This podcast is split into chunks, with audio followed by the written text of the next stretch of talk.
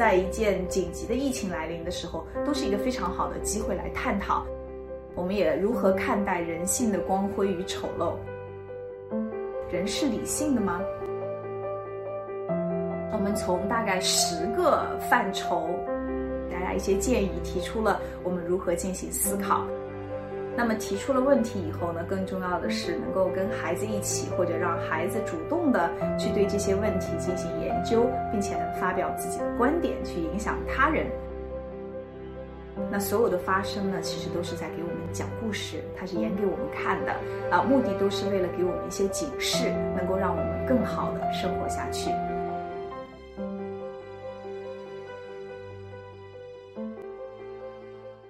位一课 Talks 的朋友，大家晚上好，我是以诺教育的董事总经理，我叫黄兆旦。那我的专注的领域呢是国际教育规划和学生的软实力培养。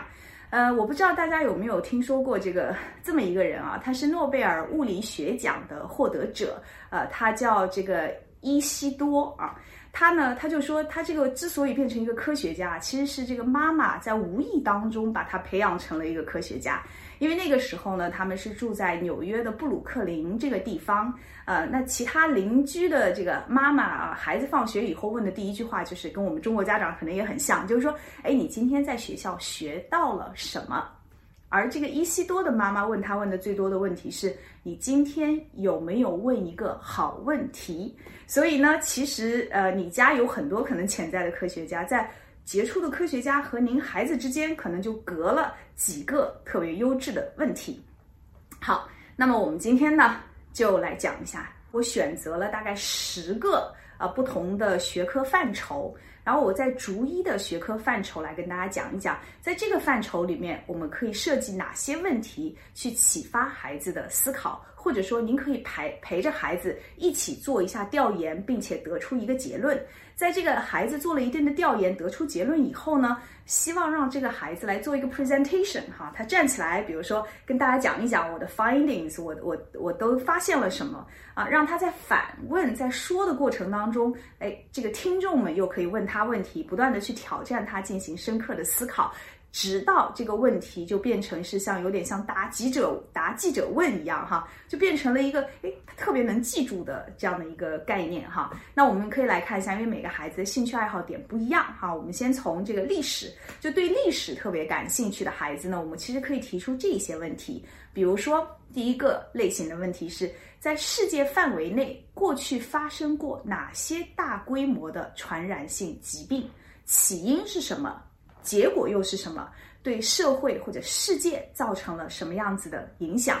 那如果说我们这个简单的百度一下，其实就可以发现哈，在过去呢，有这个雅典的大瘟疫啊，有欧洲的黑死病。还有呢，是这个西班牙大流感，还有埃博拉病毒，还有 SARS 这些哈。那么在这些病毒里面呢，可能引起大家关注的会是这个特别重要的是这个黑死病啊，从十四世纪开始一直延续了三个世纪，夺去了大概两千五百万人的生命。那它的起因可能是因为在这个老鼠的身上皮毛毛发里带了一种藻身上的病毒，所以这个鼠疫啊引发的这种呃病毒式的传染。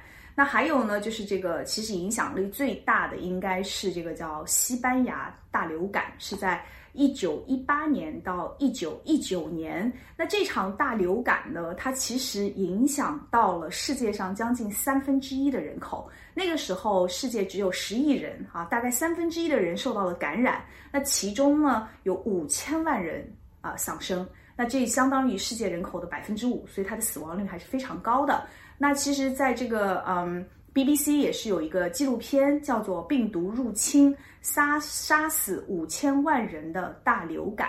那这个流感呢，据说是这个呃鸟身上呃这个带的一种病毒啊，其实是禽流感的一种变异啊。那除此以外，我们可能听的名词比较多的有猪流感、疯牛病、口蹄疫哈，就这些其实都是可以去了解一下的。那事实上，这个比尔盖茨在二零一五年的 TED 演讲当中，他有他有提到过，就他的那个演讲的题目叫做 The Next Outbreak We are not ready。意思是说，当下一次大的这个病毒感染来临的时候，其实我们都没有做好准备。那他就讲，在演讲当中，他一开场哈，他就推了一个特别大的那种像汽油罐一样、汽油桶一样的，他推着上场。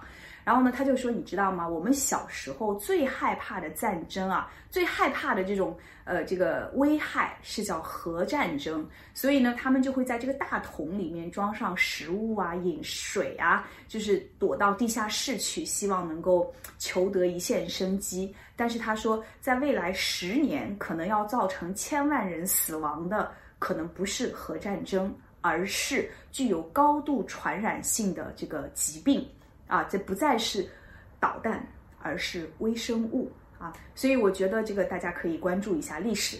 好，那如果说对于这个 information technology，对于信息技术哈、传媒这些东西特别感兴趣的孩子呢，哎，我觉得我们不妨来问这几个问题：就是信息泛滥，那么你如何判断你获取的这些信息是准确的呢？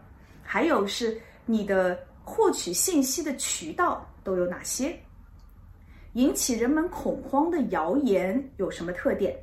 这个散布谣言的人他有什么心理特征？为什么有的谣言特别容易被人相信，而且出现这种以讹传讹？在西方媒体是如何报道中国的这个疫情的？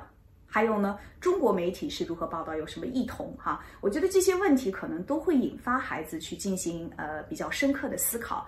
其实，在上世纪，我们主要是通过书本啊、学校啊，还有自己的亲朋好友呃来获取信息。但是到了二十一世纪以后呢，我们每一个人的这个信息的接口是特别多的，而且特别快速。那么，这个在二零一七年的时候，美国科学家还做过一个研究啊，他就说，其实我们现在的人平均每天获取的信息量，相当于阅读一百七十四份报纸那么多。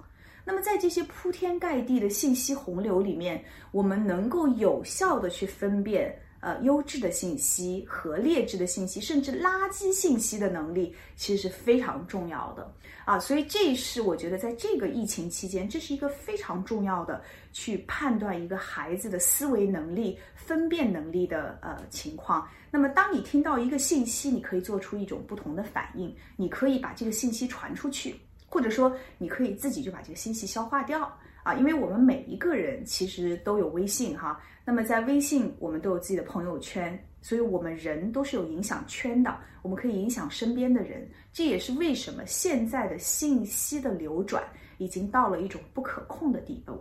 那我们如何让自己不成为那个盲从的人呢？接下来讲第三个可以根据疫情衍生出去的学科交叉学科哈，是就是如果对科学尤其是医学感兴趣的孩子，那这个事件真的是最佳的学习时机。那我们可以一起来讨论，比如说新型冠状病毒的来源是什么？它是如何裂变的？为什么要在病毒前面增加新型和冠状这两个定词来定义这个病毒？那跟以前的病毒有什么不一样的地方？好，还有呢，就是。大家知道说这个是可能由于蝙蝠身上或者穿山甲身上引发的，那么我们可以了解一下说，哎，过去由动物引发的这种疾病到底有哪些？那病毒的传播方式是什么样子的？如何去检测一个人被感染了？还有如何治疗？那我们如何进行更好的来预防下一次大规模的感染？我们接下来呢，就来讲一下，就是对经济学感兴趣的孩子是可以从以下几个方面，呃，来更好的了解，就是这个自己的呃情况，就是这经一场疫情哈，对经济造成了怎样的影响？比如说这个一场疫情对家庭经济的影响，当然少花钱了，对吧？但是少花钱是对这个。呃，地方经济、国家经济，甚至国际、全球经济会造成怎样的影响呢？通常在一次大的战役或者大的事件之后，会出现经济衰退，它的原因是什么？啊，经济到底是什么？啊，在流感的这个疫情期间，会影响到全球的经济是在三万亿美元左右，也会死上个这个上千万人。那么这次疫情对中国经济的损失是多少？还有呢，呃，在这个疫情期间，其实我有在家里，刚才也讲了，就是我也会去学这个经济学啊，了解到经济学其实它是一门研究比较和选择的学问。就是我们在比较的时候，是需要通过我们所掌握的信息。那么这些信息呢，有的是我们肉眼看见的，有些是我们看不见的信息啊。能够把这两种信息结合到一起，形成我们最好的选择和判断。那么我也觉得，这个慢慢的学下来，我发现，哎，经济学可能是不是我们每一个人都应该 去学习和了解的啊？好，那么下一个讨论的话题呢，可以是就是国家的管理啊。大规模疫情发生的时候，其实是特别考验一个国家的管理能力和执行能力的。呃，从中央到地方啊，小到一个小区啊，再到一个家庭。那么我想问的是，如果你是一个国家或者城市的领导，你会做什么？你觉得武汉应该封城吗？这样的事情发生在国外，国外会封闭一个城市吗？你觉得武汉人在封城之前逃离武汉，这些人应该如何管理呢？武汉的红十字会为什么在疫情期间变成了大家的新闻焦点？通过这次疫情，你觉得我们在哪些方面应该可以提升呢？还有是我们的各方的捐赠，怎样才能够保证？真正用到刀刃上呢？所以这些问题，我觉得都特别值得思考哈。那我们下一个主题呢，是关于国际关系的啊。我们经常会听到一个耳熟能详的词，叫做 globalization。哈，globalization 的意思是，就是我们国际化的程度越来越高。一个国家的事情已经不可能只是你们国家的事情，它一定是全球。呃的事情，所以呢，这次疫情呢，其实也影响到了全世界的很多国家啊。那么这些国家又是如何应对的呢？嗯，美国、英国、澳大利亚、新西兰、呃，新加坡、日本哈，这些周边国家都是如何呃评价中国的疫情情况？他们都采取了什么样子的移民和签证措施呢？啊，你如何看待美国政客提出的一些所谓的阴谋论？哈？为什么海外华人会在这个疫情发生之后受到歧视甚至伤害？如果你是海外华人，你会做什么？那我们接下来讲下一个话题，就是对商业感兴趣的同学，我觉得这也是一个审视疫情对企业影响的好机会。那么在疫情期间，你觉得受到打击和冲击最大的企业是哪一些类型的？他们有什么共性？啊，那如果说短时期内你的企业不能够恢复工作啊，你是老板，你会做什么？你会如何进行有效的员工管理？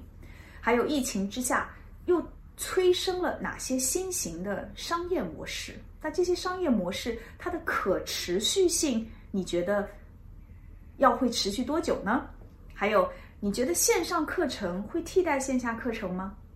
如果你拿到了一笔投资，在这个时期你会做什么？如果你是投资人，你会投资什么样子的项目和企业？呃，那其实事实上我们要稍微了解一下的话，就会知道这个劳动密集型的企业啊，餐饮业、服务业、旅游业、哈线下教育培训业、快递业，其实受到了很大的影响。那么在这样的危机之下，我们如何把它变成机会呢？好，接下来我们讲就是对心理学感兴趣的这个学生呢，我们可以来讨论哪几个话题呢？啊，这个大家知道李文亮医生去世的时候，基本上这个朋友圈都是刷屏的。那我想问的是，为什么一个李文亮医生的去世引起了如此群情悲愤的状态？还有，如果你是那个发现传染病可能性的人，你会做什么？为什么？你如果你的举报受到了领导的这个批评或者审查，但是你又不是百分之百的确定这一定是具有高危传染性的疾病，你会做什么？人类的恐惧来源于哪里？如何在一个糟糕的事情面前，我们找到积极的一面？所以呢，我们可能觉得说，哎，大家对心理学有一个误区哈。但事实上，心理学呢是分基础心理学和应用心理学，它是涵盖了各个的这个认知领域，包括行为啊、情绪啊、认知啊，呃，还有人人际关系、社会关系等等许多的领域。所以，其实学习心理学，它是一个跨学科的这样的一个集大成的这样的一个呃学科范畴哈。所以呢，我觉得除了经济学，可能心理学，我觉得也是应该每一个人都学的内容哈。那最后呢，我们来讲一下哲学哈。嗯，这个疫情其实我觉得也是一个非常好的机会，我们来探讨或者探索哲学。虽然哲学很多人认为这是一个非常抽象的呃科学，这非常抽象的这个 subject 啊，但是呢，就是好像跟人也没有太大的关系。但事实上，这个在美国也有儿童哲学课，就是小孩子很小的时候啊，可能在幼儿园、小学的时候就让他开始来思考，呃，什么是生命啊，什么是死亡。还有我们人活着的意义啊，我们不是说人生发问嘛？就我为什么我为什么要活在这个世界上？哈，我要去哪里？我是谁？哈，我我要去哪里？我觉得就这些问题，其实在一件这个紧急的疫情来临的时候，都是一个非常好的机会来探讨。我们也如何看待人性的光辉与丑陋啊？人是理性的吗？好，所以。我们从大概十个范畴啊，提出了一些给大家一些建议，提出了我们如何进行思考。那么提出了问题以后呢，更重要的是能够跟孩子一起，或者让孩子主动的去对这些问题进行研究，并且能发表自己的观点，去影响他人。嗯，我的最后的观点就是，我们不要白白浪费了这场疫情可以带给我们的思考。那所有的发生呢，其实都是在给我们讲故事，它是演给我们看的啊，目的都是为了给我们一些警示，能够让我们更好的生活下去。好，那我今天的分享呢就到这里了哈，希望以后有机会呢，还有跟大家进行更加呃深入的交流啊，也祝您在疫情期间保持健康，心情愉快。让学习更加积极，让你的生活更加充满着丰富的想象。谢谢大家。